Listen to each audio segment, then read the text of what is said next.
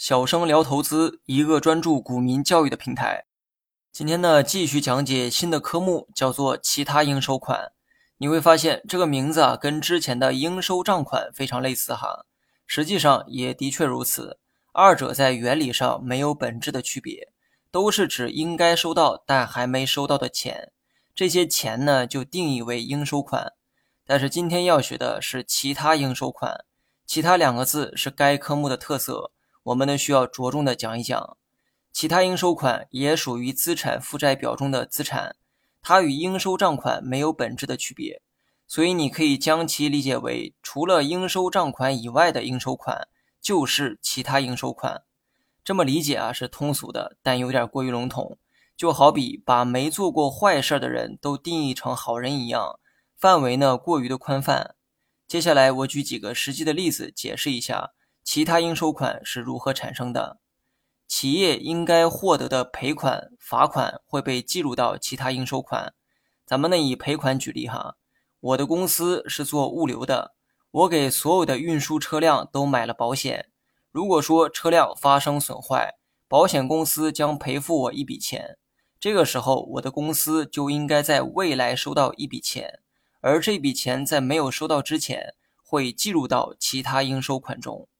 再比如，企业可能会给员工垫付款项，这些钱呢，在未来要返还给企业，在返还前，这笔钱会计入到企业的其他应收款，直到员工还钱之后，这笔钱才会抵消。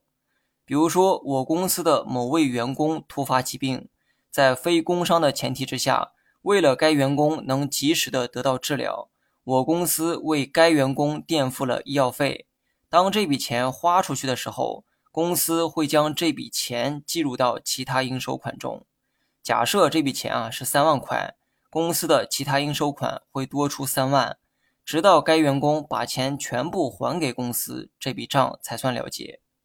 那么简单了解后，问大家一个问题哈：企业的其他应收款很多，请问这是好现象还是坏现象呢？我的答案是不是好现象。道理呢和应收账款一样哈。这些钱本应该属于企业自己的，但因为某些原因暂时没有收到。这就像把钱借给别人却还没有收到是一个道理哈。借别人的钱越多，你就要承担更多坏账的风险，也就是收不回钱的风险。而且其他应收款和应收账款还不太一样，很多说不清道不明的钱呢，都会计入到其他应收款中。不怕钱多钱少，就怕有些钱说不清来历。这对于投资者来说是很大的风险。比如说，我是 A 公司的老板，我现在又出资开了一家新的公司，叫做 B 公司哈。因为 B 公司的经营成果呢比较差，所以我经常从 A 公司拨款给 B 公司。你可以理解为 A 公司借钱给了 B 公司。假设 A 公司借给 B 公司一百万，那么 A 公司支付一百万之后。这笔钱呢，通常会计入到 A 公司的其他应收款中。可问题是，你认为 B 公司将来会如期还钱吗？还钱当然是必须的哈，但关联企业之间就如同左手和右手的关系，在这种特殊关系之下，会还钱的这个概率自然会比较低。对于我，也就是老板来说，左手右手啊都一样，反正都是我的东西。但对于投资者而言，你买的可是 A 公司的股票。承担的也是 A 公司的风险，而 B 公司和你没有一毛钱关系。